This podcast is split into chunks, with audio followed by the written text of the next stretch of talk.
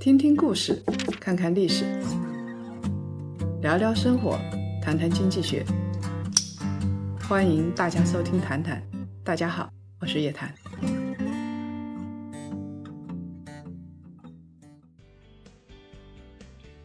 檀香们，周五好，欢迎来到《谈谈之牛熊交易所》。今年十月份，诺贝尔奖陆续揭晓了，从十月五号到十月九号。诺贝尔生理学或者医学奖、物理奖、化学奖、文学奖、和平奖，个个都是名花有主，群星闪耀。今年呢，因为新冠疫情的关系，医学奖是备受瞩目。诺贝尔医学奖关系人类的生命健康，关系大家最基本的福祉。一旦这些研究成果商业化，科学家和投资者也能得到沉甸甸的回馈，他们可以得到巨额的收益。但是事实不像大家想的那么简单，诺贝尔奖商业化的转化之路就像长征一样，非常的漫长。诺贝尔奖和商业化之间的距离何止十万八千里，比唐僧取经还要难。甚至诺贝尔奖颁出之日，就是商业价值丧失之时。我们今天呢讲两个例子，顺便也跟檀香们说一说高科技的投资要注意什么。哪些高科技企业是可以投资的？我们先说干细胞，投干细胞千万要小心啊！大部分干细胞公司会倒在黎明前的黑暗里。干细胞研究已经获得了几次诺贝尔奖，这充分说明了干细胞研究的重要性。二零零七年，美国科学家马里奥·卡佩基和奥利弗·史密斯，英国人马丁·埃文斯。因为干细胞研究成果获得了诺贝尔生理学或医学奖。到了二零一二年，日本京都大学著名的生物学教授山中生弥和英国发育生物学家约翰戈登，因为在细胞核重新编程的研究领域做出了杰出贡献，也获得了诺贝尔生理学或医学奖。那我们来说一说什么是干细胞呢？干细胞的商业之路会很漫长，人类会长生不老，会永恒吗？干细胞就是具有无限或者永生的自我更新能力的细胞，它能够至少产生一种类型的高度分化的子代细胞。我们可以把干细胞理解为分化出很多细胞的主代细胞，是起源细胞。大家看这只手。大家觉得手上有很多细胞，对吧？这个没错。但是我们的人手也好，每个手指头啊，皮肤，包括里边的血液、骨骼，都是从最早的受精卵开始分化出了很多细胞。心脏、肝脏到皮肤，最原始的干细胞就是受精卵。它一个细胞可以指数级的增长，不断的复制和分化。长成胚胎，再成为一个婴儿，成为一个完整的人。所以受精卵就是一个干细胞。有了干细胞，不就可以进行人体修复了吗？理论上是这样的。理论上，人类也可以长生不老。最早发现干细胞啊，还得追溯到一八六七年，德国实验病理学家啊，他在研究伤口炎症的时候，发现了干细胞，第一次提出了。骨髓干细胞的概念，到了真正的科学研究啊，是二十世纪的六十年代。一九六三年，两个加拿大科学家首次证明啊，在血液中是存在着干细胞的，而且他们发现造血干细胞能够分化成几百种不同类型的人体的组织细胞。然后干细胞的研究就日新月异了。大家还记得，现在血液病，尤其是白血病，已经不是不治之症了。你只要找到骨髓配合的人，那么白血病就是有救的。这就是干细胞应用在临床里边的结果。二零零七年啊，美国和日本的科学家通过普通的体细胞培育出了具备诱导多能干细胞。这个细胞具有类似于胚胎细胞这样的分化能力。二零零八年的时候，这个细胞研究分别被《自然》和《科学》这两本一等一的科学杂志评为第一和第二大科学进展。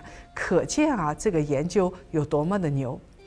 干细胞现在还处于投资阶段，离大规模的临床应用还有非常遥远的距离。最成熟的应用大概就是骨髓移植了。还有啊，在一九六八年的时候，世界上第一例骨髓移植手术成功的治疗了一位重症联合免疫缺陷患者，打开了应用之门。到了二零一八年，全球干细胞的市场达到了十九点三亿美元，预计到二零二五年的时候会达到四十五亿美元，年复合的增长率呢是百分之十二点九。听起来非常好，是不是？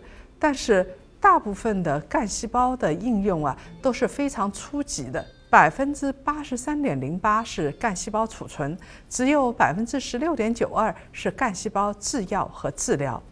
孩子们一出生就有电话打过来问要不要存脐带血，这就是干细胞治疗的影子。有事没事存了再说，万一到时候生病了，脐带血还在，那他就可以。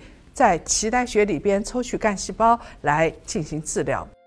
其实我啊也用过干细胞的，呃，我们家的冰箱里现在还有干细胞做成的化妆品，可以涂在脸上、涂在手上啊，呃，涂了之后确实好像白里透红，有一点不一样啊。但我用的比较少，大家不太看得出来。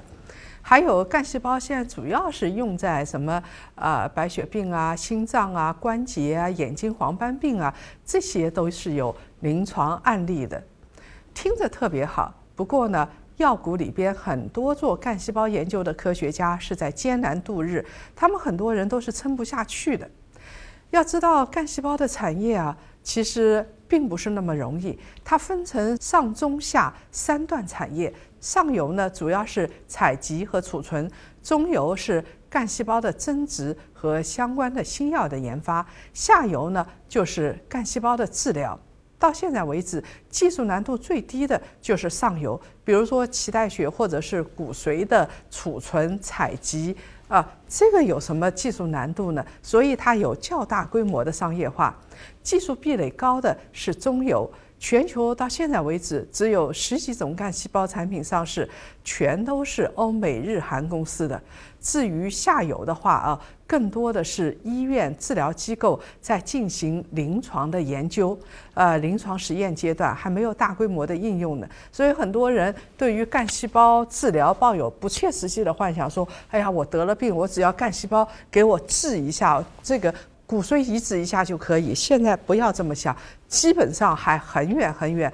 呃，我认识的科学家、生物学家告诉我说，他们现在的这个干细胞研究啊，大概也就治治这个黄斑病眼睛这儿或者是关节这儿，就是这样。其实它的好处也不多的，而且它在治疗的时候啊，还有一个问题，以前啊在干细胞治疗的时候出现过一个事情，就是发现了。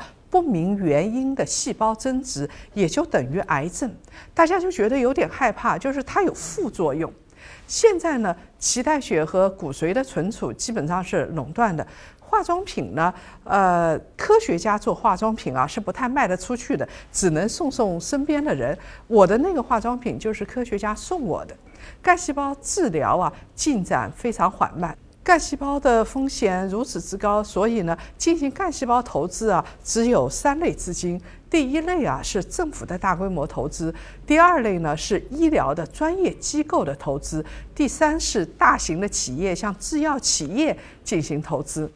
在二零零九年的时候，呃，当时的美国总统奥巴马签署了命令，宣布解除联邦经费资助人类干细胞研究的限制。推动干细胞的基础研究投入和在医学领域的应用，中国政府干细胞领域的研究投资量也是很大的。在二零一五年十一月十二号，呃，中国科技部启动了第一批国家重点研发计划的试点专项项目申报。二零一六年、二零一七年、二零一八年。光是干细胞及转化研究的这个重点专项啊，中央财政就有拨款，拨款四点八七五九亿、九点四亿、五点八五亿。中国是研究，就是研究的拨款是非常多的。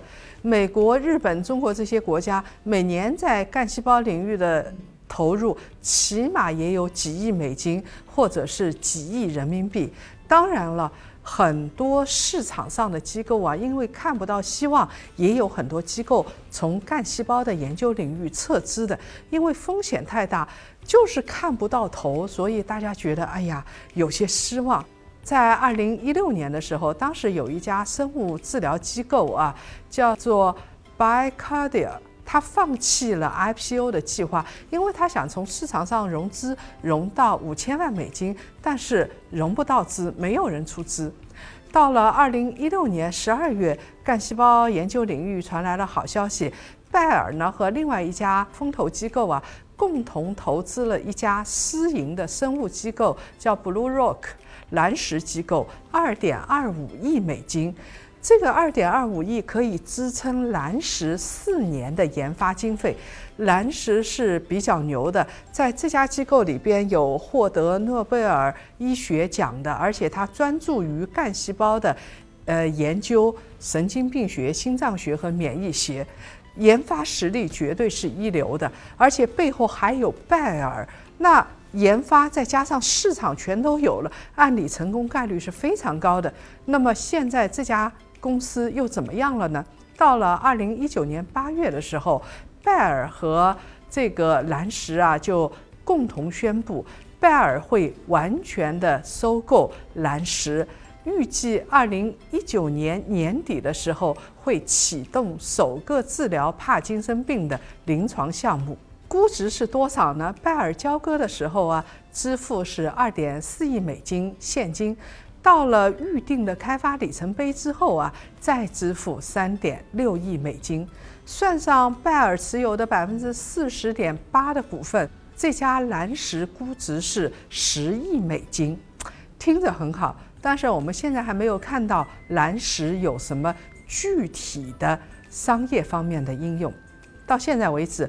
干细胞的临床应用没有重大的突破，风险投资数量是在下降的。拜耳之所以出资，是因为他已经投了蓝石，而且他要为未来的技术做准备。拜耳当时有一个计划叫做“飞跃计划”，这就相当于现在华为的方舟计划，跟普通人在二级市场投资干细胞的上市公司完全不是一回事，大家不要混为一谈。因为后遗症不清楚，所以呢，各个国家对于干细胞的临床治疗啊都是非常谨慎，监管很严格的。像我们国家现在是有临床研究的，但是还没有批准干细胞的人体治疗。你比如说像干细胞注射剂，现在是有的呀，你打一针啊几十万块钱，但是在中国你如果打的话是非法的，因为中国是呃。在法律上还没有许可。到现在为止，我们国家干细胞的临床研究的备案机构啊，有一百一十九家，备案的项目呢有六十九个，还有六款干细胞的新药获得了临床试验的末世许可，但是没有干细胞临床人体治疗的许可。呃，其他国家同样也是如此，像日本，人体干细胞研究是领先世界的，到现在为止也没有批准一例利用干细胞治疗疾病的临床应用。美国呢，只有有限的几例。那中国富豪要干细胞治疗要到哪儿去呢？最主要的一个国家是乌克兰，在两年前好像有一则大的新闻，四个。中国的富豪跑到乌克兰去打干细胞的针，一针就是六十万。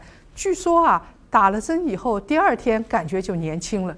当然了，生物学家对此是不屑一顾的，说这样神奇的疗效，只有金庸笔下的天山童姥才能做得到。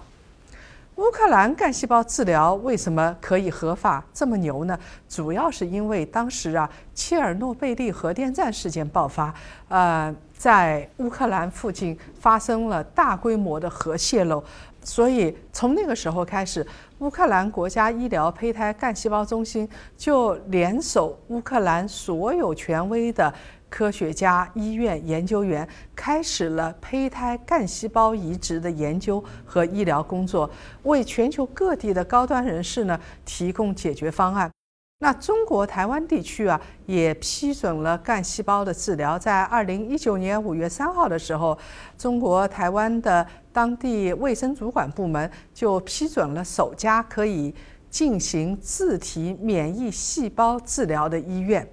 那这有一大堆啊，什么自体免疫细胞了？适应症是什么呢？大家听着啊，如果有这方面的病，适应症是血液的恶性肿瘤，经过标准治疗没有效果的患者。也就是说，你如果是白血病，你经过了标准治疗还没有用，那么中国的台湾你是可以进行干细胞的治疗的。那这个东西在。大陆也可以进行治疗，一个疗程下来，我们测算了一下人民币，跟乌克兰打一针一样，大概也就是五十到六十万元人民币的标准的收费，收费不低，市场很大，干细胞市场前景很好，但是这个前景要兑现，实在是遥遥无期。那在中国干细胞领域的投资又怎么样呢？研究的情况怎么样？我们国家和西方国家起点是非常接近的。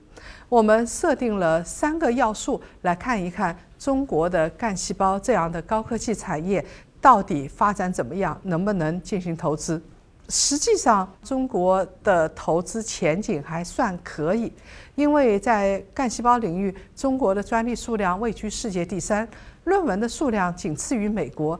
但是说老实话，这些专利啊质量不高。而且采学研是脱节的，大多数的专利都是学术界的，他们只顾着写论文，它不是产业界的，没有商业化。另外一方面呢，上游采集跟存储这个业务啊，技术门槛低，利润高，见钱快。中国现在的干细胞的上市公司，比如说像头部的中原协和、南京新百这些公司，主要是存储业务，他们有垄断收益，技术门槛不高。到了中游技术门槛最高的这个地方，研发周期长，投入大，风险高，技术壁垒也大。中国呢，居然一家公司也没有。现在有几家了啊？值得庆幸。截止到二零二零年两月份的时候，国家药监局呢受理了六项干细胞的研究新药申请，其中啊有三项是由中国企业参与的。现在国内的干细胞企业还面临了国际的剧烈竞争，他们能够在国内市场分到一杯羹就不错了，就不要指望到国际市场去竞争。实际上，国际的巨头已经进入了中国市场，在中国境内展开试验的申请当中，我们已经看到了世界药企巨头的身影，拜耳、新基、葛兰素史克。辉瑞这些大型的制药企业都进入了中国的干细胞市场。总的来说，中国的干细胞产业啊，上游企业中国企业比较牛，因为比拼的是垄断能力，受益于市场规模的增长，他们主要是挣牌照钱和辛苦钱。中游呢，属于竞争激烈的红海市场，我们的国际竞争能力比较弱。国内有极个别的优秀公司是值得关注的。至于下游的临床治疗的领域，可能会涌现出个别出色的企业。那么现在比较好的公司，主要刚才我们说的中原协和下面有两家公司，包括像广州的济南。大学的医学院、附属医学院这些干细胞的研究都比较好。那上海呢，有上海科大，这些研究也还可以。如果有人想投资干细胞公司的话，大概只有这头部的两三家企业是可以投的。标志型的主要是在上游存储市场，他们具有垄断地位，而且在临床的研究方面具有一定的优势。在接下来的节目里头。我们谈谈这牛熊交易所还会揭晓答案，告诉檀香们什么样的高科技企业才能商业化，什么样的企业是可以投资的。我们会以青蒿素为例来告诉大家，屠呦呦还值得投资吗？好了，本期谈谈牛熊交易所的内容就先分享到这儿了。想看完整版的视频，想了解更多的干货知识吗？在首页搜索。谈谈之牛熊交易所，点击购买就可以获得二十期的完整独家的视频，关键是全是干货，我们不说虚的。那么咱们下次再见。